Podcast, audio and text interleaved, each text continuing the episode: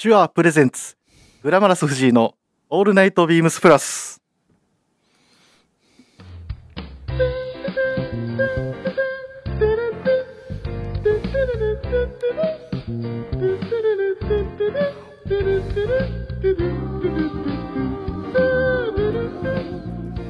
えっとですね今回のゲストの方なんですけれどもえっと僕の中ではですね本当にもうあの入社以来頭の本当に何でしょうね上がらない方と言いましょうか。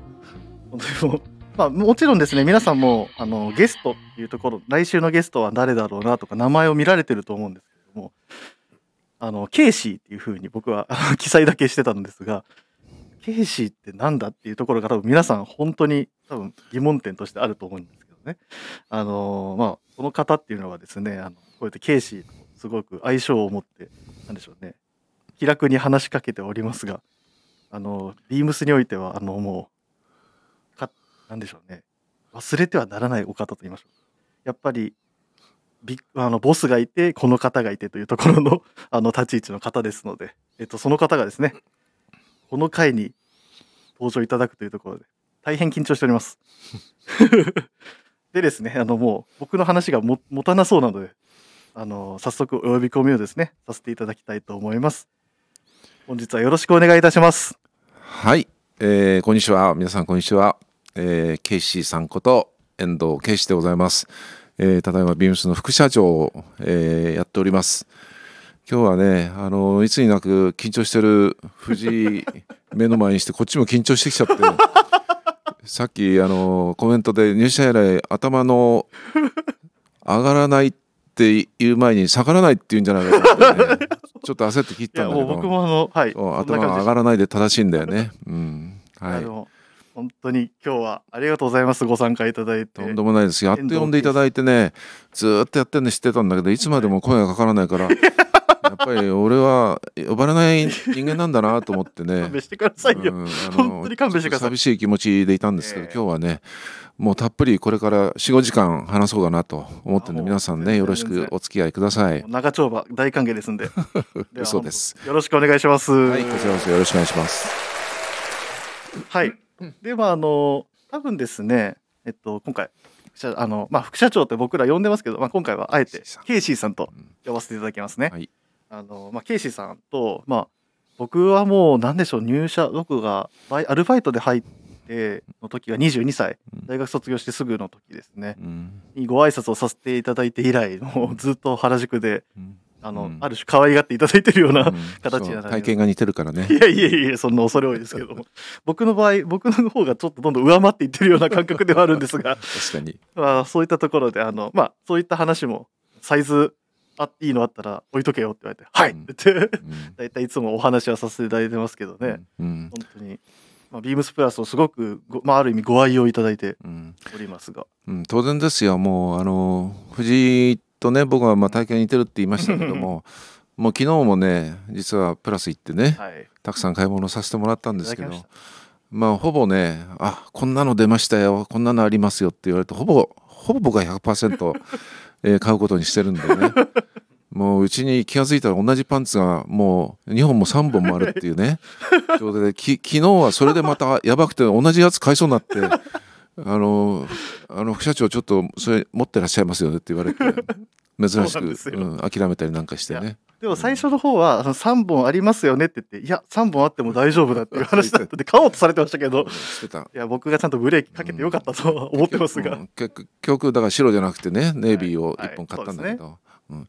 まあプラスはね、うん。あのー本当にあの皆さんにもお世話になってると思いますけども、あの僕も社長もですね、うんすごい思い入れがあって、はいはいはい。あの作ったお店なんでね、ありがとうございます。あのこれは他の ビブスのお店の連中とかセクシの連中に誤解されても困るんだけど、えやっぱりね、あの僕らにとってやっぱりアメリカっていうものがね、はい。すごく大きな存在だった世代、あのもう70歳です私は、えー1970 1951年生まれでね。いわゆるボスと同い年ね、同い年で設楽はもうあと1週間ぐらいでね40 71歳になっちゃうんだけど僕は10月生まれなんですけどね。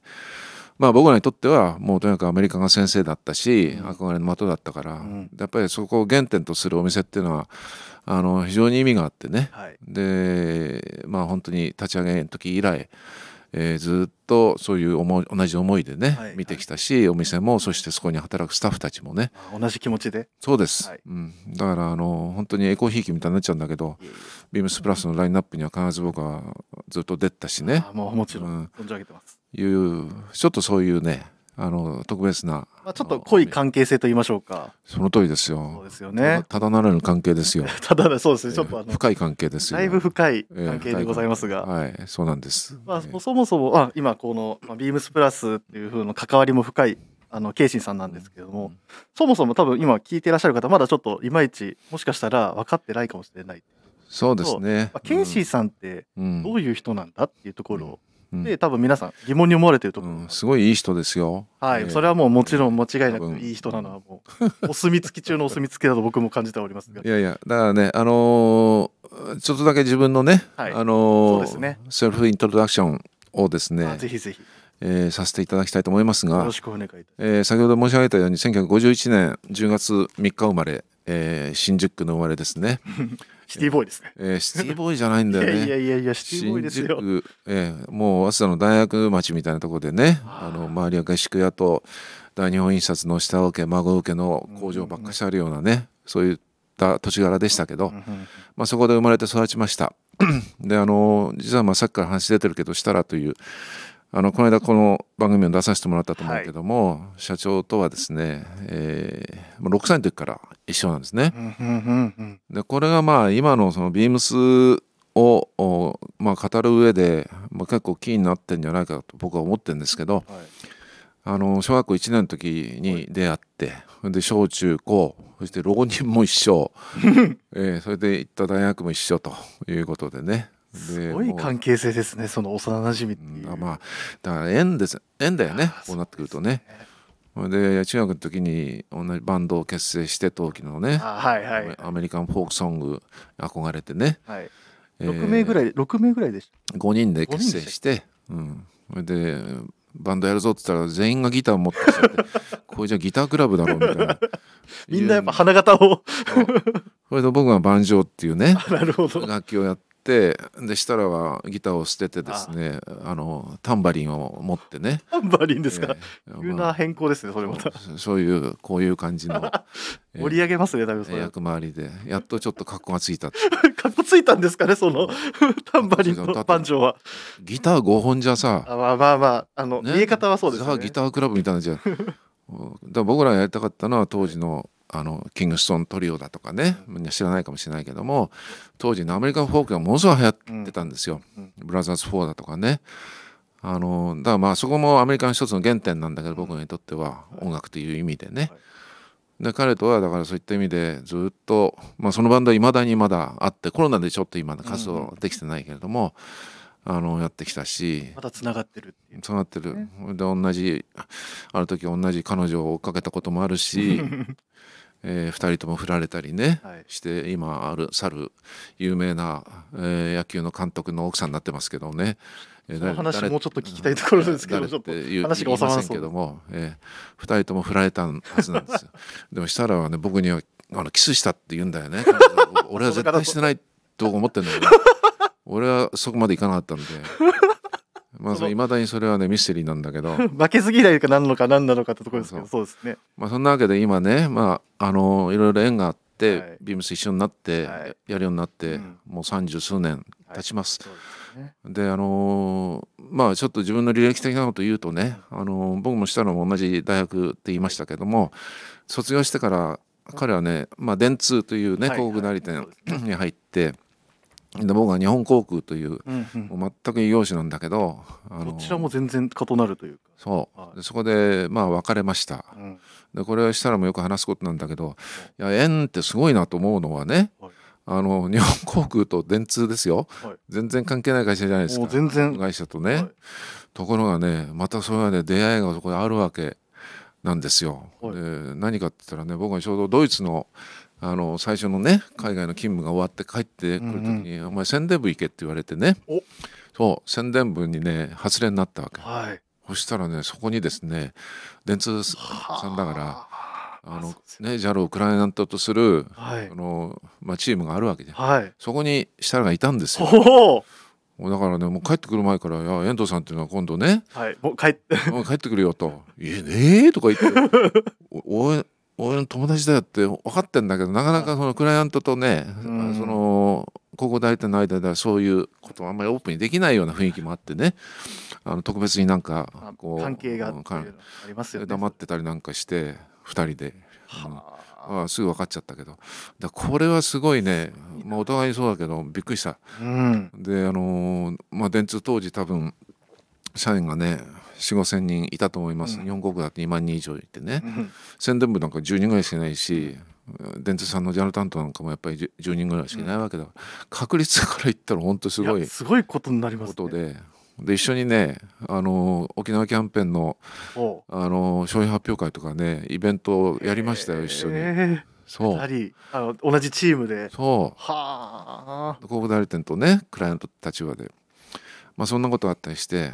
でまあその後あの設楽は設楽の親父さんがね、はい。一番最初あの、うんお金を出してうん。スタートしたのはビームスなので、はい。まあ、電通を辞めてです。一足先に電通からビームスに戻ってたんですね。でそれからあのまあ皆さんご存知だと思いますけれども、えーある大きなビームスの歴史にとって大きな事件があってね、まあまあ、人が一斉にいなくなりはい。その時に僕が JAL として最後のそのニューヨークの勤務をしてた時にその、まあ、事件が起きたんだ。うん。それで僕がちょうど帰任する帰ってくる時だったんででまあいろいろ話してるうちに、じゃあ一緒にやるっていうことにねはいはい。なったんですね。ええ。それもそれはあのそれこそボスの方設楽さんの方から？そうです。だからまあお前みたいなやつがいたら助かるよねみたいな話があってそう。あそうなんだと思って。で僕ももう思いっきりもう暴れまくってニューヨークから帰ってくるね 帰りだったんでなるほど。もうねバブルのねあちょうどまあ真っ最中っていうかさ末期だったけどそういう暴れ方をしてそう何でもできるやと思ったんで。じゃあまあとりあえずビームス大変そうだしうん。あの一緒にどこまでできるか分かんないけどやろうということでスタートしたのが僕のビームスでのキャリアのねスタート。です。うん、でそれから32年3年こんなにね長く一緒にやるとは僕本当に当時は思ってなかったし、そうなんですうん、したらも思ってなかったと思うよ。おおだから結果的にやっぱりねあなんでこうなったかっていうのはねいろいろあるけど僕はやっぱり人が好きなんでうんうんうん。あのやっぱりビームスの当時からね、はい。えー残って頑張ろうとしてるスタッフたちとのいろんな交流あとその後どんどんこうね新しい人たちが入ってくる中であのやっぱり人が愛おしくなっちゃってね僕は。あうん、そこで。そうです。でそれはねいまだに僕はあの一番大きなモチベーションなんだけど、うん。あのだからいまだに採用の時にね最終面接僕は、あのあのはい。立ち会ってますし。僕も立ち会わせていただ立ち会わうん向き合向かい合いでうん、ささせていただきましたね僕も試験を。だからまあ僕は大きな意味で本当にあの会社あのという形ではね日本航空とあのビームスっていうね2つのステージを、うん。あのいただいて仕事することになって、もう70になるわけだけど、はい。あのビームスも本当にね大変だったんだけど 最初ね。もうあの、しうん。ある程度書籍とかもあったりするんで、うん。はい状況僕も読んだことありますけどかなり大変そうな、うんいや大変だったよ。それはあのあのでもみんな頑張ったからね。う、ん、まあでそう今のビームスあるわけだしそれはありがたいと思いますよ、うんだからまあそれも一つの縁でね、はい。まあ、設楽にはあの感謝してるしね、あのそういう、まあ、巡り合わせではあったけれども、あの設楽っていう存在がねあのあったために今こうやってね、はい。藤井と話もしてるわけだから。そうですね。本当に結果的にここにまでつながってるってところですよそうね。で僕はねあのーまあよく言われるんですけど設楽社長はですね、うんどっちかって非常にこう発想人間で、うん。まあアイデアマンで、あのーまあその代わりその細かいことが全く苦手でね。あのーなんかタイプですよ。あもうね言っちゃう言い切っちゃうんです。いやそれはもうみんな知ってると思うけど、はい。で僕はどっちかっていうと細かい方だ、まあ、いわゆる、まあ、言い方はあれかもしれないですけどその事務型って言い方をするとあれなんですかね。だからね数字とか、はい。まあ、人の名前を覚えるであるとかね、そういうのは僕は嫌いじゃなかったんでだからそのあのグッドマッチングっていうかな。まあその二輪と言いましょうか両輪？とうん。いう言い方をした方がいいですかね。それがね全く同じタイプだったらねあぶつかりまくってたと思うけど、それはやっぱりある程度お互いにそういうあの認識をしながらね、うん。住み分けしながらやってきたからよかったっていうのはあのこれはもうみんなもよく分かってると思うけどえー僕自身もそう思いますよ本当に。うん。まあやっぱりもちろんあの設楽さんも距離感はすごい近い、まあ、社長っていう立場の方からすると、うん本当に距離感の近い社長っていう存在だなと思うんですけど、うんうんケイシーさんに関しては もうそれの何段も上を行くぐらいなんか身近にいらっしゃる方といいましょうか、うんそあもう1週間に何回お見かけするかん。本当に何度もお見かけするのでお店とかでも。う嬉しいねそれは。いやいやうん。やっぱりそれがあの原宿店原宿？僕がいるビームスプラス原宿、原宿地区ならまだしもうん。他の店舗とかにも足を運ばれてるじゃないですか。うん。やっぱそれは結局そのやっぱ人だっていうところを考えうてん。動かれてる。そ。こですよ。もうだってまあみんなのおかげでね。うんここまで来たわけだよ。本当に当たり前だけど。だからあのビームス本当にいろんなことをやってきたねっていろいろ評価をね受けますけどもそれをやってきたのはさみんなビームスの人だから。でみんながいろんな発想をしてね動いてくれてで評判作ってくれていうその集積が今のビームスのね一つの財産だと思うね。ね。人が。だから本当に感謝してるよ。あの辞めちゃった連中に関してもうん。いまだにつながってるしう、んあのいつでもまた帰ってこいよと言いながらねまあ。の送り出してき来たしね。あはい。だそれはねなんかこうビームスの大きさっていうかねだったなっていうふうにあの今振り返ってみてもね思い思う。あ思われますか？うん、だそれはね多分に設楽陽と遠藤圭司っていうあの、うんまあ、人間のそのし人のタイプっていうかな。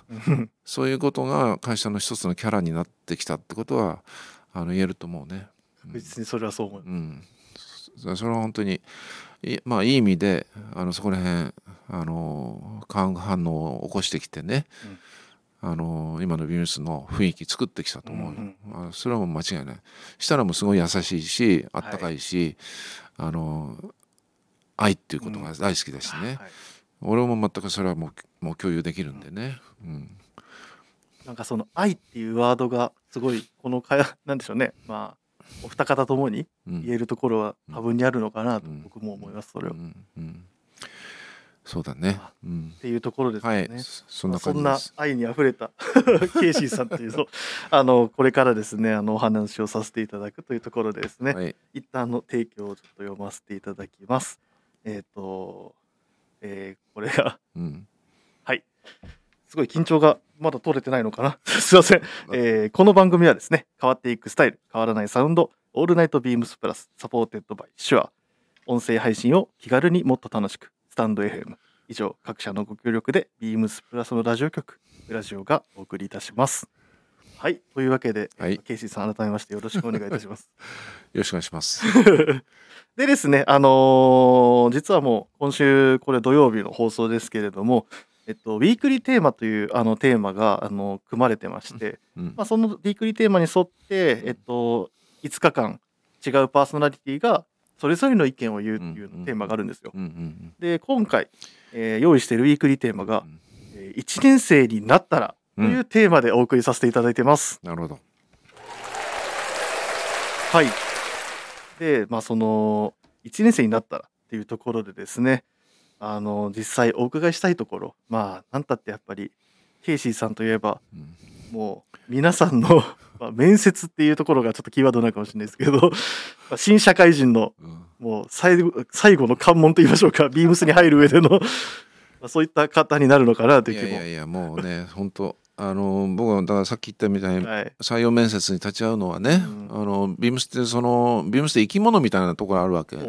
まあどんな企業でもそういうとこあるんでしょうけど、うんだからその企生き物たるそのビームスにですねどういう新しい血を入れるかってう。いううんことがね、うん。あのやっぱりその動物が今後元気になるかどうかのね大きな境目だしというふうに考えてるわけですよ。はいはいだからもうその入り口のところってのはすごく大事だなと思って、それでね後からいろいろ教育したりね、まあ、教え込んだりして変えられる部分はありますけどもやっぱりそのもう20いくつになってね、はい。その人が持ってるネイチャーっていうかな生まれ持ったものそしてその後培われたものってねそんなに変わんないね、うんうん。うん、だからやっぱりその時点でちゃんと判断して、あのビームスにフィットする人をえ選ばないと、はいどんどんどんどんその違う生き物になっていっちゃうっていうことがあるから、い。あのそこを重要視してるしね。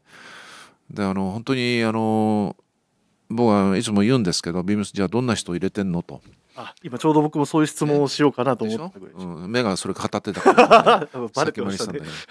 これはもう何十回もねいろんなところで話をしたけどこれすごくあの今のビームスの雰囲気をね作る上でやっぱり一番大事なことだったなと思うけどまずねそのまあ一般の企業だったらさその履歴書を見てまあ今最近そういうとこも少なくなったけどどんな学歴なのとかね、あの成績はどうのこうのとかさ、あのーまあ面接してる時にね、はい。ちゃんとしてるかとかいうことをまあ見るわけじゃないですか。はいもちろんそうね、です出来のいい人を取りたいみたいな感じでところがビームスはねその出来のいい人を取ろうなんてふうに思ったことは全くないよ。あのはいはい。本当に。でむしろね何言ってんだかよく分かんない。喋っててもね。はいはいはい。あるいは女の子でもさ途中でもう感極まって泣いちゃったって毎回いるけどねそういううん。あのし人はね。はい。あのでもそういうのも入れてきたよ。それはなんで入れてはいくるかっていうとやっぱりなんかこう正直にすごい好きだっていう気持ちがね、真ん中に感じられるかどうか。うんうん。っていうことをね最も大事にしてきたと思うのね。それはビームスが好きでもいいし例えばビームスボーイも命かけてますみたいな人でもいいし、ビームスプラスが大好きでもいいし、はい。あるいはなんかこう商品アイテムもうジーンズに関しては私はもうこんだけ、ん。もうねもうすもう好きが高じてこんなになってますよみたいな人もいたしで何でもいいんだよ。だけどなんか好きっていうこと、うん。それがビームスの集団に入ったら、うん。その好きなことをねはい。あの全うできるっていうふうなことを期待して来てくれる人だったら僕は入れたいなと思っうん。て、あの少なくとも僕はそうだし、うん。おそらくみんなね面接官って、ね、複数いるわけだけど、はいはい。みんながそれね共有してることだと思うよ。うん。だからあのまあ最近新卒の人たちなんかすごいきちんとしちゃっててね おしゃべりも上手でさうん。対策ばっちりで、はい。どんな質問でもいらっしゃいみたいな感じになっててね。まだそういうなんうん。か人たちはむしろビームスはちょっとこうあの嗅覚働かせて避けてはい。なんかう一般の企業では取らないかもしれないけど あの面白いやつとか。うん変わってるやつだとか なんか捨てがたい魅力持ってるいいやつはい。をね拾ってきたよ。いやもうん、うあ見ててもそれこそつい最近までまたうつい最近ですかね。うちも新入社員の方々がうん。入社されたと思うんですけれど、うんまあ、僕らの店にもつい3年4年前ですかね。あの佐藤亮介君とあいう子が入ってきましたが、なかなかのキャラキャラの強い子が入ってきたなっていうところはあったのでやっぱビームスすごいなっていうところはありましたけど。いやそうみんなそうだよ。そう藤井だってね そういう目で見られて入ってきたんだよ。まあもちろんそうですね、はい。うん。それはねあのビームスの採用ってあ新卒って言ったけど、あと中途入社でね、はいはい。まあ、9月に入ってもらうタイミングがあるんだけどそれはすでにビームスの中でアルバイトをしてくれたり、はい。あのしてる人たちの社員登用なのね。はい。でこっちがやっぱり濃いもんね。あの未だにね。もう。そうですね、うん。僕もやっぱり さもう4年前ぐらいの話になりますけどやっぱその僕はまだそれは当時3年目？うん、アルバイトして3年目で受けましたけど、うん。周りの隣には10年やってますとかそうそうそう、うん。っていうこともい方もいらっしゃるわけじゃないですか。いらっ。しゃいますよ。うん。そういったところのお話とか考えると、うん。相当濃いと言いましょうか。内容も副社長の あの なんでしょうね。あの多分考えもなかなかもうまた来たのかみたいな感じの人もいればっていうところですよね結局。いやだからねその中途入社の、まあ、内部の話になっちゃうけど、はい、あの人たちはねもうそれこそビームス大好きで、うん。あるいは何か何かものが好きで、はい。とにかくずっといてくれてる人たちですよ。でも残念ながらあの2年も3年もね社員になることが叶わないいでやもちろん。でも諦めないではい。頑張ってずっとやってってもう長い人はですね7年も8年も ね？いやもちろんチャレンジし続けてはいあります。それでやっと社員になる人もいるじゃない。はいもちろんでそれを落としてるのは僕だってことになってるわけよ。まあ最終面接だ最から。終一番やっぱ最後のと言いましょうか。ねとどめのと言いましょうか。ずいぶんう恨まれてると 僕は思うけど。それは聞いたことないんで大丈夫だと思います全然、でもねそれは僕は妥協しない、うん。しちゃいけないと思うし、はい。あのーまあお店の中でね、はい。もう仕事してるから、はい。周りの評価がはっきり出てくるわけ。で、うん。あのそれ見てて何か去年と違ってねうん。すごく大改善してる、うんあのー要素がなければもうそろそろいいんじゃないのっていうことでね入れて失敗したことかかなりあるよ過去に。そのいわゆるあのなんでしょうね。うん。も何回も受けてるからうん、だから入れてそういうそういうだ単なる温情だけではね本人のためにも会社にもならないよ。やっぱりあのあ去年の9月もねそういう人たち何人もいたけどはい。7回も8回もうん。ででもやっと社員になってそれはお店の現場での評価がねもうドラマチックにねなんか変わってたんだ。うん、だそういうことが見て取れる人はあの社員にしてきたし、はい。でそれはあの本人が乗り越えて成長したってことだからね。あのただだから本当に僕はねあのアルバイトの人たちには申し訳ないといつも思ってるんだけどすごい厳しいですよ。あの面接の時もあのそれなぜかって言ったら新卒の人たちと入っちゃえば同じ社員だからはいでも新卒と比べてね、はい。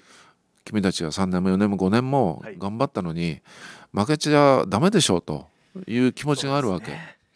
だからね面接に来るのにお前遅刻1回でもしてたらもう出直してこいっていつも言うような勢いで面接してたしね。もう風邪ひいてても社員になりたかったら張ってても来いって そんなこと今言っちゃいけないのかもしれないけちょっとそうですね。まあもしかしたらはい。そういう気持ちで、はい。あのやってきたからあのそうだな。最近は僕ちょっとあんまりひどいことは言わないようにしたけど あの数年前まではもうそういう長いねあのアルバイトをやって社員になった連中ははい。僕に罵倒されてるから最後の面接で。もちろんそういう話は何度も聞いたことあります。で社員になってるのにいまだにそのトラウマがちょっと怖がられるというか。取れないでなんかすごい俺の前で緊張しちゃうとかね はいはい。いうのが関西スタッフにもたくさんいますよ。関西なんかすっごい多いんだから。そういう話は何度も聞いたことあります。だからね、まあ、それは僕の役割なのでだから大事なことはあの話戻すけどね、あの今回まあ新社会人。そうですね。新社会人新1 1年年生生になって何が大事っていう話もしなくちゃいけないと思ってるんだけど。それとだからビームスのその採用の時のね。はい。あのし基準っていうかね、はい。それはね重なるんです。だから新社会人っていうかね新しいステージにこれから出る人たちにとって何が大事かって言ったらやっぱり好きなことをねうん。仕事にできてんのかということをもう一遍問い直しなさいと。問い直してくれませんかと。はい。でそれが本人のためでもあるしはい。ひいては会社のためにもなるわけだからあのそこが大きな一つのポイントかな。うん。なるほど。うん、でこれはねはい。すごい大事な話であのーまあビームスに限らずあのーみんな就職う試験受けてねいろんな会社に、まあ、入っていかざるを得ないわけじゃない経済的にも。でその時にビームススタッフはね少なくとも洋服が好きでビームス入ってたら幸せなことですよこれは。いやもうそれはもうひしひし感じますね。毎日。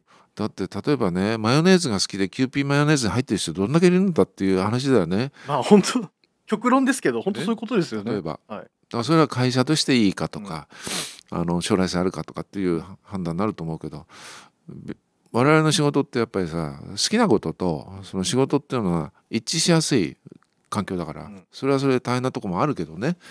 だそれはすごい幸せなことだと思う。まあ好きこそもののとかまあうん。夢中になるっていうところはうん。あるかもしれないですけどやっぱそりだからこその責任っていうところもありますよね。うん、好きなことをただやるっていうところそうですそうです。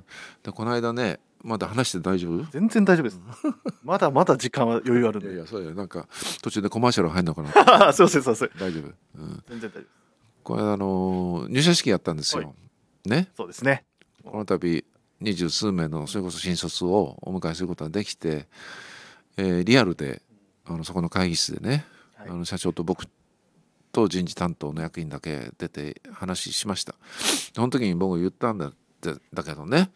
これなかなかあの今僕が話したのと関係あっていい話なんだけどもあのあるあの言語学者、まあ、金田一さんっていうんだけどね、あのこれはもうみんな知る人ぞ知る知るでおじいさんもお父さんも言語学者アイヌアイヌ語あアイヌうんだからあの辞書なんかのねそうですよね。辞書の書いてる人。ですよねはい。その人のねあの、まあ、金田一、えー、京介さん春彦さんの、まあ、また息子なんですけど僕らと大体同世代で、うん。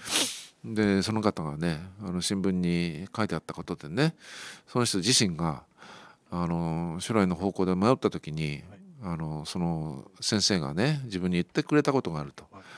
でそれを書いてあってあこれだと思って僕はねその入社式でも実際それ喋ったんだけど。あその話を。うん、それ何かっていうとね、あのー才能っていうのはねあの能力ではないんだと。才能っていうのは何でもいいからやめらんない性格のことを言うんだよって。やめらんない性格、められないです。うん、要するにね好きなことだよね。うん。好きなことでやめろって言われても何かやってしまう、はいはい。やり続けてしまう、はいはい。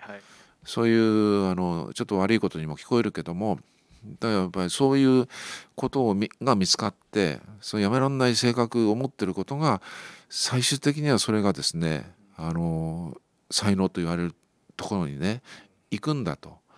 でそれがなければねあのそのノーベル賞でも何でもみんな言うことはねこんな自分の好きなことをね長いことやらせてもらってノーベル賞までいただいてありがたいですっていうコメントする人が多いと思う。多いですね。科学者の方でもそうですね。ね、こんな星の研究ばっかしてね、はい。だから一もう何の得になるのみたいなこと言われ続けたけど自分は本当に好きだったからやってきたしそれでこんな評価されてね幸せみたいなことコメントとしてあるじゃないですか、はいあります。そのこと言ってんだよ。だからやっぱりなんか業績を残そうと思って好きでもないことを頑張るなんてことありえないわけで、うん。だから人のその能力というのはね、はい。そのやっぱり結局は好きなことが見つかってそれに人が何と言われようと、まあ、執着してこうやり続けてることの中でまあうまくいけば結果業績的なものを残す人もいるしそうじゃない人もいるかもしれないけどもあのそういうことに過ぎないんだよっていうことをあの、まあ、言われたっていうことね。でその金田一さんはやっぱりあのお父さんおじいさんの影響もあってねその言語学はい。というものに興味があったからそれを選択してあずっとやってやり続けてきたんだという話をしててね。はい。だこれはなかなか深い話でねまあ社長もよく言ってるけど、あのー努力は夢中に勝てないっていうね、そ言葉があるでしょ？はいあります。でこれまさに同じ話でねあのなんかこう理屈で努力するっていうことじゃなくてなんかわかんないけど自分が夢中になっちゃうことがまずありきででそれがありさえすれば自然とですね人が何と言おうとそこに向かって自分で突っ走っちゃうわけですよ。だからそれはさえー生半可な努力なんかにはそれは絶対勝てないことで、そうですね。いうこと？もうそんなでしょう。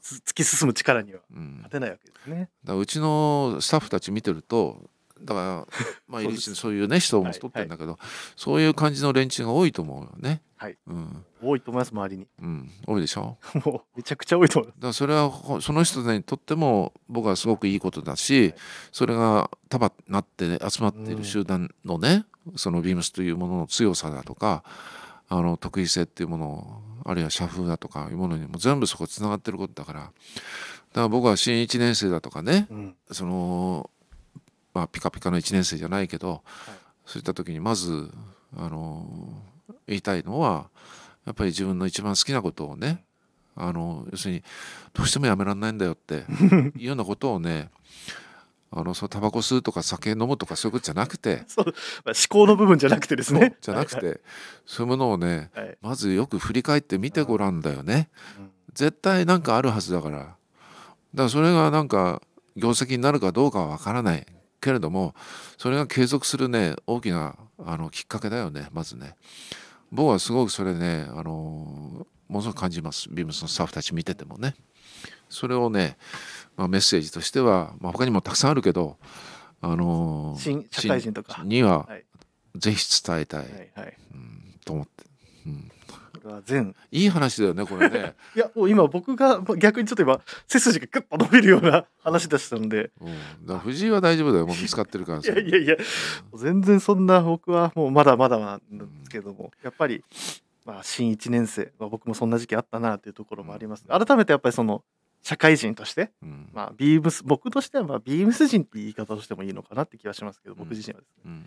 まあ、ちょっと改めて夢中になれるものを、まあもういっぱい周りに僕はあるんでうん。ありがたいことですけど、うんもしもし何かっていうところがあればうん。見つけてほしいものですね、そうから入った人とね特に。うんそうなんですよ。だから僕金田一さんのねその記事は切り抜いて取ってあるけどね。あのやっぱりねみんな先輩たちってか生きあの人生の先輩たちがいろんなことにその気づかされながらあのーまあ生きてきてるわけだからやっぱりそういう人たちの話とかね。気づきの話だっていうのはやっぱバカにしないでちゃんと聞いた方がいいなって僕 いや。思ってるよ僕は本当に70になっても、70歳になっても。うん、だからま今ねうん。こうやって伝えることができるし、あの僕は若い頃にそういう素晴らしい先輩たちに実はまあ恵まれててねもう仕事のしか仕方から何から本当によく教えてもらって、あの感謝してますよ。だからそれがあるから僕ビームスその最初の頃大変だった時も頑張れたしね。あのいうことですよ。だからそこはもう謙虚にねあのやっぱり長く生きてるいろんな経験してる人たちの話っていうのはあの聞いた方がいいなっていうのをまたみんなに送りたい、ねうん思いだね。はい。うん。夢中ということとまあ謙虚であるというところそうだね。そうですね。うん。そうなんだよ。そうなんだよ。話しながら気が付くことあるよね。あそうだ。これもみたいな。これねゴルフのスイングと一緒でね。ゴルフの話ですか急に。もうね、はいもうゴルフの60年ね近おくやってるのにさどんどん下手になっていくわけ。逆にですか？うん、そうだよいやそれはまあ体力のことだと言われる昔のことは全然分かったし。でもねあのやっぱりはいゴルフやもうそうだけどやるたんびにねもうあこれだこれだっていうねうん。目から鱗みたいなのがあるわけじゃない、はいはいはい。やっぱりそう腰から先に回さなくちゃダメだよ 手は後からとかね。そんなこと気が付いたらさ、はい。4 5 0年前にも同じことをメモってるわけよ。はいはい。何今更言ってんのみたいな、ね それでやっぱ形自分の形がどんどんまた変わっていっちゃうんですよね。なんかそのスイングの形。そうだからねゴルフやってて思うのはね、人間っていうのは間違いを繰り返す動物なんだなっていう あのことはねよくわかるしはいはいはい。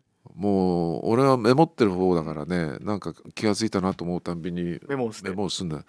でこの間昔のメモとか見てたらね、は同じ 同じこと書いてあるんだよね。あ。ほとんどケイシーさんでもそんなことがあるってことですね。いやだからね人間ってやっぱりん。行ったり来たりでね 進歩しないんだなっていう。まあ散歩進んでなんとかっていうところですかね本当に。一歩進んで二歩後退みたいな。どんどん下がるばっか下がって下がってばっかりですね。ゴルフってねだから面白いみたいなのがあるわけ。なるほど。難しいわけよ。ゴルフ、うんそう。やったことないんですよゴルフってまだ実は、楽しいですか、そう。まあビームス ビームスゴルフっていうのを今ねね。作って、あの若い人たちもみんなやるようになってきたけどね。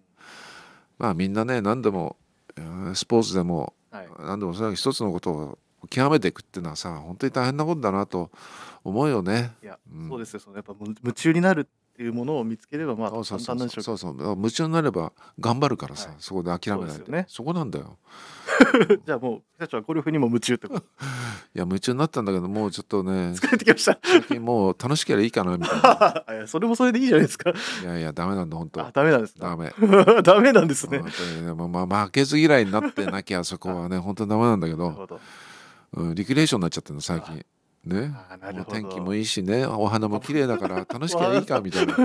でスコア100みたいになじゃあそれはちょっとうん。もしかしたら数字的にはなかなか厳しいものがあるかも。人に言えないんですが。あえこのままいくとゴルフの話で20分ぐらいいきそうなんでそうだね。ょっと別の話別に引き戻して。っと今引き戻しますね、はい。まあ、でですねあのちょっと何個かやっぱせっかく、まあ、今この社会人というところでケイシさんお伺いしましたけど、まあ、やっぱりあのちょっと僕がこれは個人的に聞きたいことがやっぱりあったあったと言いましょうか、うん。もしかしたら他の人もちょっと聞きたいって思ってるのかなっていうところであの、まあ、ビームスってどんな会社っていう質問も考えたんですけど、うんうん。まあ、ちょっともしかしたらビームスのさっきのそのいわゆる面接とかの話のところで、ビームスっていうのはこういう会社なんですよって話はできたかなと思ってたので、まあ、これはもう個人的に聞いちゃうのは、うん。ビームスプラスってうん。あの、うんケイシーさんにとってうん。どんなレベルですかうんっていうところをお伺いしたくて、これは僕がです、そうだね。僕はあの洋服服飾をねビームスっていうのはなりわいにしてるわけですけども僕はいつもその次のシーズンこんなんでいきますよっていうのをまあラインナップ説明会とか言うわけですけどそこで商品をまあバイイングしたりあるいは作ったりしたちした人たちがねお店のスタッフだとか、はい。にそれを説明する場があってその時にもまあ大抵いつも言うことですけども、まあ、自分たちはあの服形としてのねあの服を売ってるんじゃないんだよと。だけを売ってんじゃないんだ。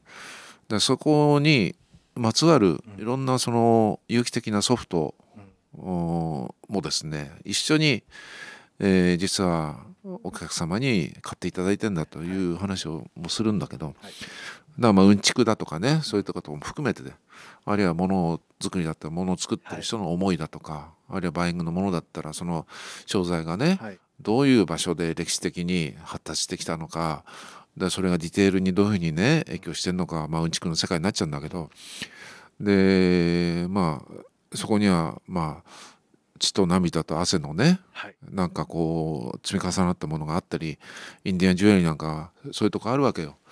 まあ副社長そういうことインディアンジュエリーといえばうんやっぱり、まああの僕はね毎回行くようになって結構長いけどやっぱりそういうものをしっかりとこう商品とともにあの我々は説明する責務があるし、あそれをお店のスタッフにも分かってなければお客さんに伝わるわけないわけだしね。あのいうところがねすごい、まあ、ビームスの大きなね僕と特徴だなと思ってるうん。だからね言ってみればそのビームスプラスはですね、そういう中でもとりわけねいわゆるその商品にまつわるそういうソフトの部分の膨らみっていうものがねあのある僕はセクションだと思いま。そうですすね。ストーリーと言いましょう、うんだから昔だからスピリチュアルトラディションっていうねはい。あの言葉を僕はあの支えたことがあるんだけどあのビームスプラスに関してはそのスピリチュアルトラディションっていういわゆるこう精神的なものだけじゃない、こうそこにまつわる思いとか気持ち精神のものをこう伝統的にですね積み重ねていくようなセクションになってほしいということを言ってた一番最初にね。はい、時があります。それは未だに変わってないよ。うん。だからそのビームスプラスイコール僕はやっぱりアメリカだと思うしね。はい。さっき言ったみたいに僕らの世代はもうとってもアメリカにあのいろんな意味で影響されてはい。育った世代だから。で特にそのアメリカはまあいろんな変遷を今してるけどね、はい。まあ、ベトナム戦争っていうものが一つのあのターニングポイント、うん、その近現代ではねターニングポイントだよ。あのーでそのベトナム戦争を、まあ、境に1975年にあれ終わったんだけどそれそれまでの、まあ、反戦の時期反戦の時期もあってその、まあ、ヒッピーが出てきたりなんかいろんなあるけど、い、わゆるそうじゃないもう一つ前のアメリカが最もその光り輝いてたね、い、ろんな意味でスピリチュアルにも豊かで、はいあのーなんか憧れられた、あのーライフスタイルを持ってた時代。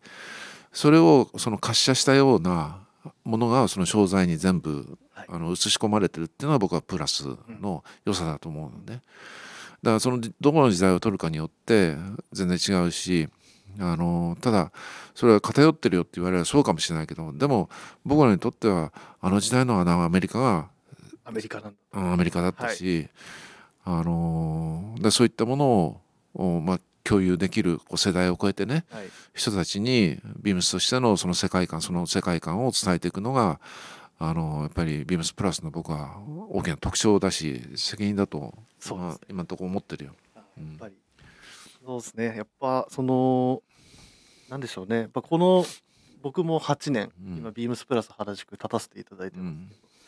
やっぱりどんどんなんでしょうね。その、まあ、こういうラジオももちろんやってますし、うん。まあ、いろんなあの活動を経てなんかすごいまた層が広がったと言いましょうか、うん。なんかどんどん広がってるイメージうん。が僕の中ではありますし、それはあのご案内するお客様のうん。年齢層とか見ても、ちょっとあるのかなというところはうん。ありますけど、うん。まあ、これをなんそうですね本当今後もっと長くうん。伝えていきたいなっていうのをうん。すごく感じるところではありますね、こういうトラディションっていうところで言うと。だからねその本当にファッションは難しくてさそんなこと言ったってあの今ウクライナのねああいう悲惨な状況が繰り広げられてそのベトナム戦争自体自体もあの非常に悲惨な状況があったし、でアメリカはあれで負けたわけだけどね、はい。あのーだからあの前後のずっと時代っていうのは僕らはリアルタイムでもちろん知ってますけども、だからそういったことになんかこう蓋をしてねうん。良かった頃のアメリカだけ取り上げるのはどうなのっていうね、はいはいはい。ことを言われちゃったらあのーどうしようもないんだよ本当に。そうですね。ちょっと今僕も今それもしじゃあお店で聞かれたら、うん。なんて答えるだろうっていう。いやでもねそれはしょうがないと思う。やっぱりあのそれは全てのねアメリカの例えばファッションの流れっていうものを全部捉えまえることはできないしで我々としては一番その何度も言うけどもアメリカがアメリカらしくその光り輝いてたあの僕の中では例えばノーマン・ロックウェルのはい。あの Saturday Evening Post のね表紙の世界ですよ。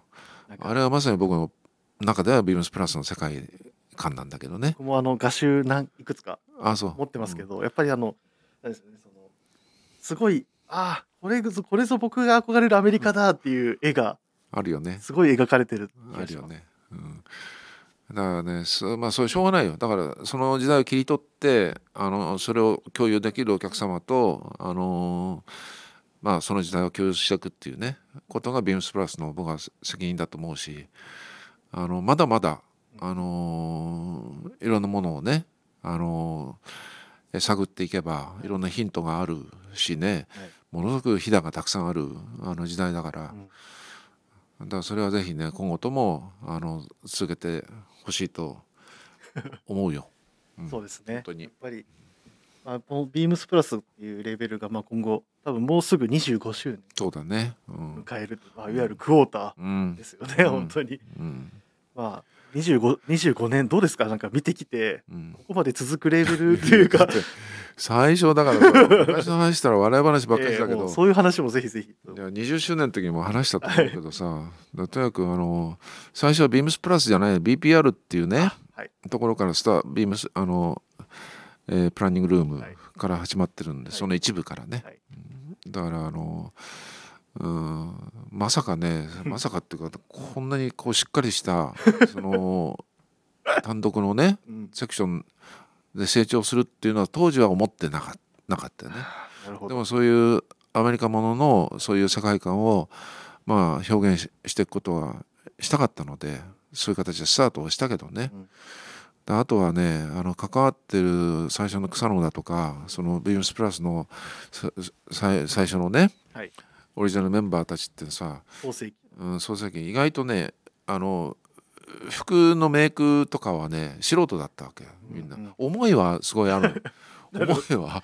ファッションというか、夢中にはなってるんですよね。こんなものやりたいみたいなね思いはあるんだけどそのノウハウと言いましょうか。パターンを弾けるわけでもないしね、その服作りってことに関してはさ割とあの素人集団だったと思う。はいだから僕はあのプラスのどっちかというとそのフィッティングモデルみたいになってね、その伝説はもう。ん、いつもグレーチングの時にそのこれの XL 作りたいんですけど 副社長ちょっとこれ着てくださいって。ふ草野なんかしょっちゅう飛んでくるわけ僕のところ。ちょっとちょっとい。いちょっとこれをちょっと着てみてください袖長いだろみたいな。う XL のもうサイズモデルと言いましょうか。だからね出来上がったものも最初の頃はね、はい。あの稚拙なものでね、あの今見たら笑うよ。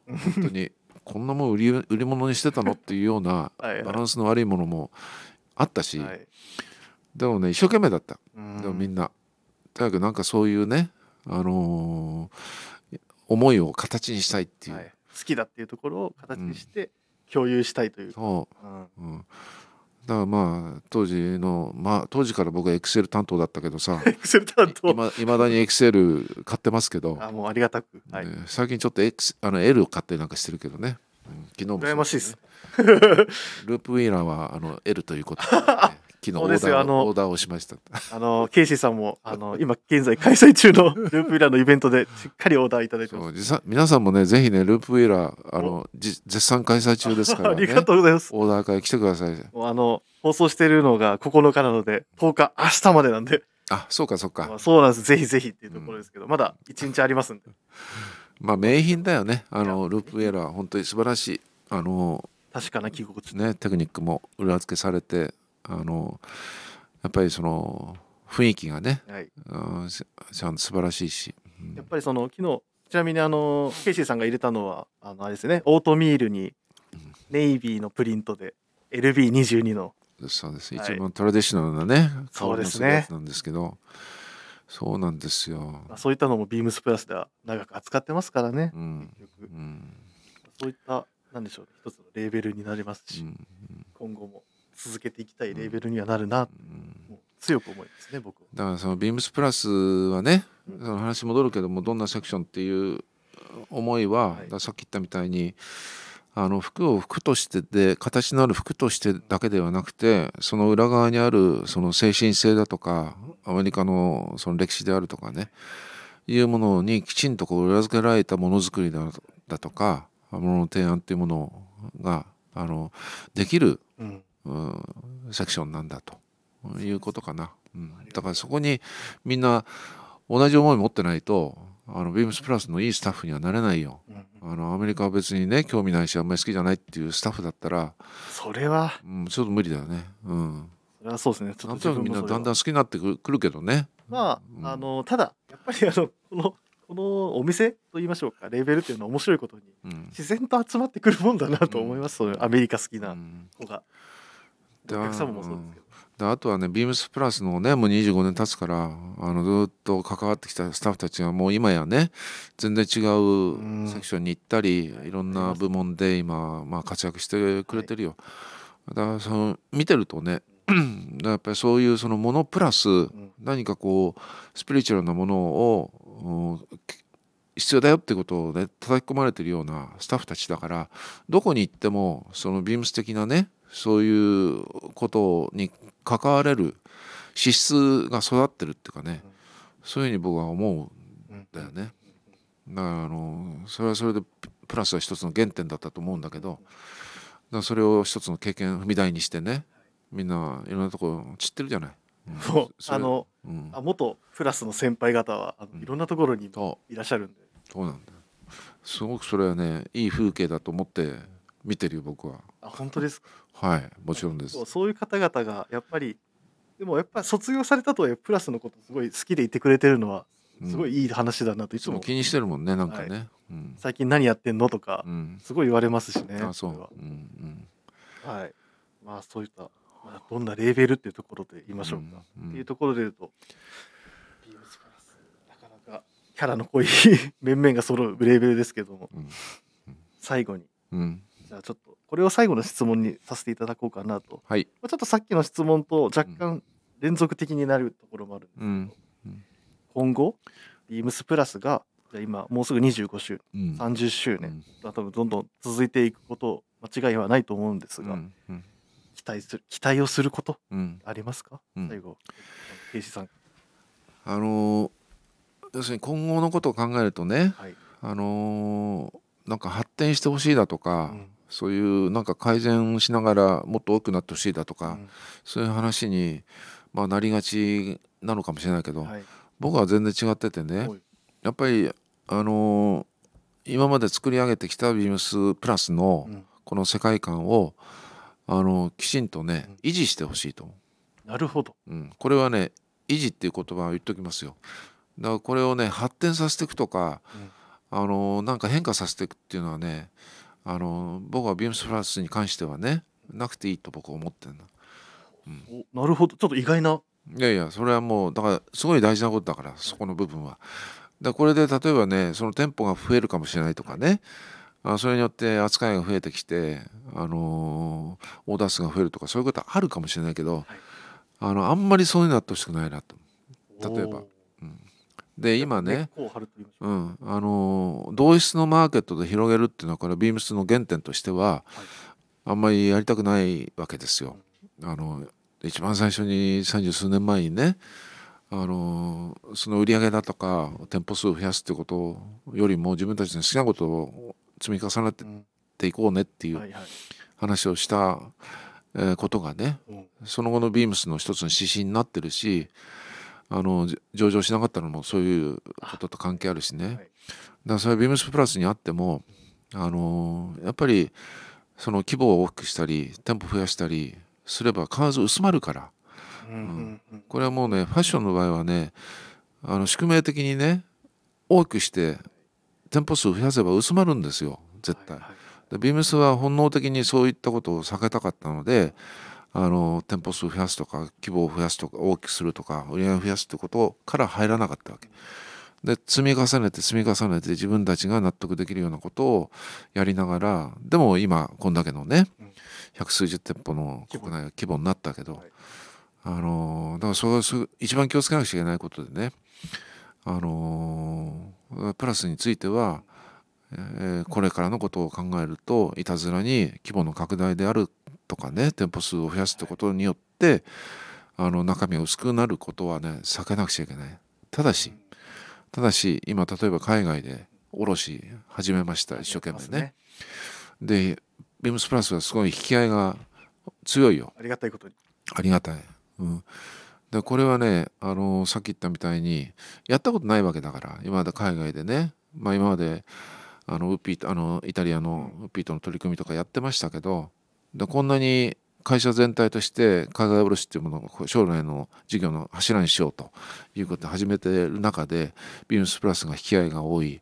でこれはね答えてやるべきだなって。うん答えてやるっていうか答えて一生懸命やるべきだはない。と思うんだよね。あのでそれは全くないところに今根っこを生やそうとしてるわけだからあの国内であのどんどん店舗を増やしていくっていうのとはまた全然違うそうですね。別個のもんうん。の考えになりますよね。それだから今後のプラスのことを考えるとねやっぱりその海外でのうんプラスの展開はねあの非常に可能性あるしあのプラスのことを理解してくれる人たちと手を組みながらね。そうですそれこそすごいそこが大事なんだよ。あのーやっぱりねビームスプラスのことを分かっててやりたいっていう人なのかどうかって。そのなんでしょうね。そう。見極めると言いましょううん。だからなんか売れそうだからやるとかね、あの有名だからやるとかそんなことじゃなくて、はい。ビームスプラス好きなんだよねっていううん。人がオーナーのところに売りたいじゃない、うはい。もちろんそれはうん、そこで大事に扱っていただけるとそう。それがだからビームスっぽいよね。あのビームス自身もそういうふうにやってきたからしまず思いが先にあって、もう そうですね。うん、やっぱりあのそれこそケイシーさんもそれこそピッチみたいなところに何度ももうあの足を運ばれているというか、うん出張されてると思うんですけどやっぱりそのビームスプラスの話とかも多分間近で見てたと思うんですけど、うんどうですか？なんかやっぱり注目度みたいなところいやだからねあのこれよく話すんだけど、あのーえーちょうどねあのリーマンショック2008年かな、うん。の時にあのビームスどうしましたか？みたいな話この間もしたんだけどさその時海外出店特にその香港の,、うんあの IT っていうねいまだにパートナーですけどもが我々のとこ来てねお店やりたいと言って初めて香港にお店出したよね。はい。リーマンの後。2010年かな。うん。その時にね彼らが彼らもね1店舗からそのお店を始めた。ビームスと非常に似てるその専門小売業だったね。あのシャムって社長がね来たけど。で彼らはね何やビームスの何やりたいかって言ったらね当時のビームスボーイとビームス T をやりたいって言ったんだよね、うん、ボーイと T はい。ボーイだってその時まだねその始めて間もないんだけどあのそれなぜかって言ったらねそれは洋服屋散々やってた彼らにとってもそのビームス T とビームスボーイの世界観は真似できないと思ったんだな、うん。うん、もうすごい魅力的に見えたんだと思うだから最初に1店舗目出した時ボーイと T やったよ香港ね。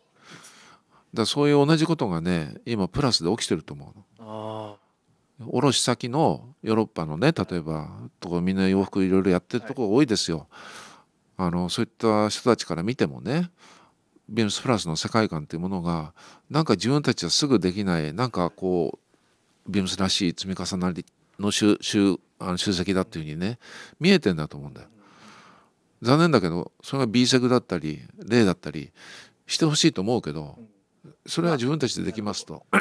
でもプラスはなんかちょっと違うんだよねと。いうふうに思ってるからね、はい。あの引き合いがあるし、はい。あのーえー最初のさ、うんあのーネットポーターもね、うんそうだったよ。うん、だそこだよ。だからオリジナリティっていうのはいかに大事かっていうことが今問われてるしはい。そういった意味ではプラスのね今後のあの可能性っていうものは海外にあるよと。はいはいはい。いうのは言っとくよ。言っときます。ありがとうございます。うん。そうですね。うん。だから闇雲にというよりはうん。国内では根っこをしっかり強く張って、うん。で海外においてはうん。新たな種をまくと、そう。はい、だからうんとだから今ビームスを自分たちで足元を見つめてねビームスプラスがなんで今海外で受けてるのかいうことをよく確認をしながらビームスの良さとか濃さっていうものをねあの失わないようにその、まあ、燃えてる部分を、はいと絶やさないようにやれば必ずその火を求めてね来るっていうことだよ。そうそうですねそうなのそれが大事なの。もう今どちらかというとこの熱いラジオがうん。比較的僕の方にな僕の方にぐんぐんに 届くようになってる。藤井に言ってるわけじゃない。そうです。ね藤井に言ってるみたいになっちゃった。はいはいみたいな。僕がもうただそうですね。これを教えまあ、ひょっとすると聞いてるリスナーの皆さんにはあんまり関係ない話かもしれないけど。あのもしかしたらこの熱を持ってやっぱビームスプラスっていうものになんか思いを持ってるこういうなんでしょうね。会社の、まあ、経営者さんがこういう人もいるんだっていうところさえあそう。伝われば知っといてください。いいのかなっていうのが本当に僕もはやそれだけでもはやオファーしたような部分もありますから、うん。ぜひケイシさんのそういうところを知ってほしいっていうところ、お客様もねそう僕自身もうん。昔から服好きでね、はい。いろんなお店通ってましたけどやっぱり振り返ってみるとねその時の何でもいいや昔の銀座の定人メンズショップに僕は高校の時通ってましたよ、はい。バンをやってたんで、はい。でそれはねそのスタはそのいたスタッフたちが熱かったもんね、あ大好きで。はいはいはい。あのー、分かるからそれ、う高校生ながらに。だからやっぱりそういう人たちは嘘のないなんかそういう熱を持ってる人たちから勧められたら買いたくなったしあのーそんな昔も今も一緒だよそれ。だん。から売らんがためにねあのー決していいと思ってないのに売るようなあお店もあるかもしれないけど。そうそんなことはすぐあのあのもう明るみてしまうのでね。うんだからお客さんっていうのはもう鋭いから。だからプラスもそうだしビームス全体がそうだと思うけどなんかスタッフの人たちがねビームスが好きでビビームスのこの商材が大好きで思い入れがあって進めてくれてんだなっていうことが伝わっていくかどうかだから、そこだよ。そこがもう全てそのその通りだと思います。で数字藤井に言ってるみたいになっちゃってる 僕も今「はいはい」ってなりましたけど。あの僕たちもやっぱり現にあのやっぱやっぱりなんだかんだやっぱお店にやっぱ足を運んでくださるっていうのが一番僕たちはありがたいと言いましょうか、まあ存在意義にもなるっていうところもありますけど、まあ、そういうわざわざ来てくださった方にいかにあこれがいいんですっていうのを伝えられるかどうかっていうのが今もうやっぱ僕たちのいわゆる仕事っていうよりはなんかもう楽しみみたいな、そうだね、はい。そこで共感できたら本当嬉しいもんね、はい、うん。なんかそこでなんかなんでしょうね。盛り上がってうん。なんか話がもうもはや服の話じゃないところで盛り上がってもそれはそれでうん。なんか楽しいなみたいなところはあるんで、それがまあ服屋としてのねなんかやりがいだよね。生きがいっていうかな。はい。うん、醍醐味っていうかね。はいそれがなかったらさあの面白くないよだからそれはさっき言ったみたいに原点として、うん自分たちがそれ好きだからっていうことからねあの始まってたから、はい始まってるとそういうことが出てくるわけじゃん。ね、はい。はい。もうその通りでございますね。これに関しては。まあでも、もう長く、もう、ケさん、すみません。実はですね、もう1時間あ4分も話してる。早いね 早くないですか？全然いくらでも話せるけどね。もう本当にいくらでも話せることながら、うん実もうそろそろ、あのなんでしょうね。そろそろお別れの時間っていうのも近づいてきてるのかなっていうところで。うんまあでも本当に1時間、すいません。おじお使いお付き合いというか、いただいて。ねただただうんケイシさんに話させて、話させて、話させてみたいな回になっちゃいましたけど、どうでしたか？ラジオっていうのをこうやってやっ通してやってみていやもうなんかねあの久しぶりで前に二郎さんがやってるうん。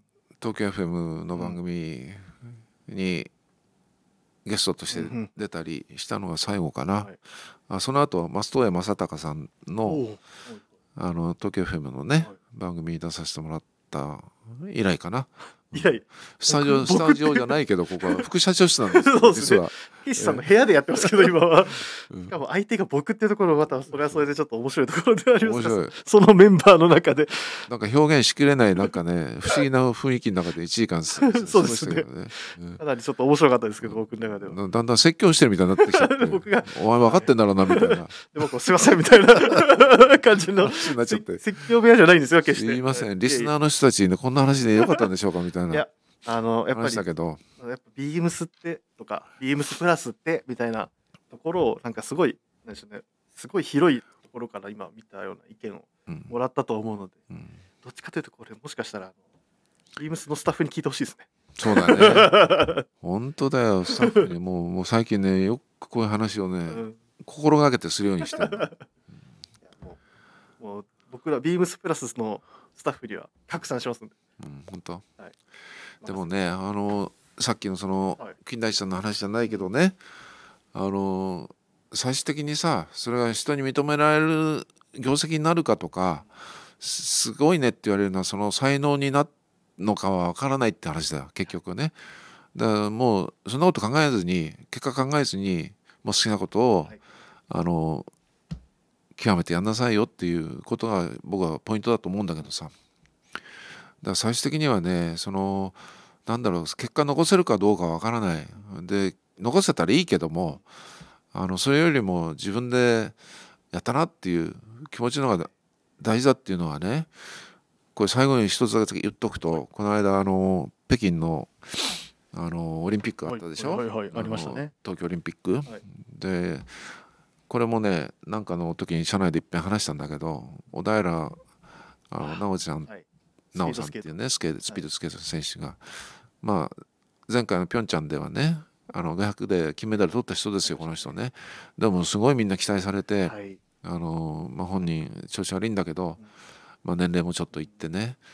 で結果的にはね結果残せなかったわけ。そうですね。ね。17位ぐらい。そはい。うでみんなねああと思ったと思うんだよね。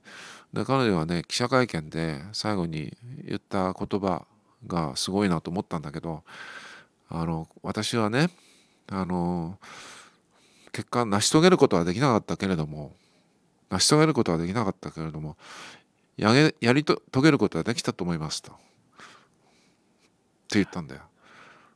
あのそれは成し遂げるっていうのは金メダルだったりメダル取ることだと思うけどね。でもね私はでもあのやり遂げることはできたと思いますともうグッときちゃってさうん。あこうすごいなこの人と思ってはいはい。でこれもまたねあの本当に一切に富む話でね、まあ、彼女だからこそそれが力を持って伝わるんだけどやっぱりその結果は分からないよでもやっぱり自分でやったなってここまでやったぜっていう気持ちがねあるかないかっていうことがさあの生きていく上ではすごい大事なんだなということをですねその最後に皆さんにですねお伝えしてもう自分の肝にも僕は命じたんだけどこれね。今言いながら。本当だよ。俺涙もろいからねこんな ちょっと出てくる。ぐっとうん。うるうるってしちゃうんだけどさ。あのーやっぱりああいう人たちはねうん。ギリギリのところでそうであすの勝負してるからねやっぱりそういう思いっていうのはねとりわけ強いんだと思うんだよね。だから彼女はあのー良かったんだと思うよそれで、うん。ね、そんなことで、えー 締めの言葉。今日の番組は 終わろうとしてますけど。笑おうとしてあ急にラジオ感出しましたけど副社長俺どっちかというとパーソナリティに向いてるって言われてね。あそれはちょっと今後もしかしたらスペシャルパーソナリティとしてご参加いただく可能性もありますよそいや昔から気になって暇になったらやろうかなと思ったけど。ゲストよりもはい。あのパーソナリティとして今週のお客様はこの方でございます、ねえーマイク乗りがいい声って言われて ちょっと小粋小粋なジョークを重ねながらい おしゃべりだしやもうケイシーの部屋っていうところでは全然あのそういうなんあか一番組作っても全然ありだと思いますうんももしお時間があれば、ケイシさん忙しくされてるんで、今なかなか、ね。はい、時間が取れないんで。はい。まあでもありがとうございます。どうもありがとうございました。いえいえ。では最後にちょっと締めのこの言葉ではい。レターを送るというページからお便りを送れます。ぜひラジオネームとともに話してほしいことや僕たちに聞きたいことがあればたくさん送ってほしいです。えーメールでも募集しております。メールアドレスは bp.hosobu.gmail.com bp. 放送部 .gmail.com と覚えてください。えー、ツイッターの公式アカウントもございます。beams アンダーバープラスアンダーバーまたはハッシュタグプラジオをつけてつぶやいていただければと思います。はい、ケイチさん本当に、えー、1時間長ありがとうございましたありがとうございました。ね、もうリスナーの方も本当にありがとうございます。今後ともビームス、えービームスプラスをよろしくお願いいたします。いります。ありがとうございます。遠藤圭司でした。ありがとうございました。では、えっ、と、ケイチさん、また次回もよかったらぜひご参加いただければと思いま。本当ですすか、はいえー呼んでくださいよ、またね。そうん期待しないで待ってる。うんでは、えっ、と、本当にありがとうございました。ありがとうございました。お疲れ様でした皆。さんもありがとうございました。おやすみなさいませ。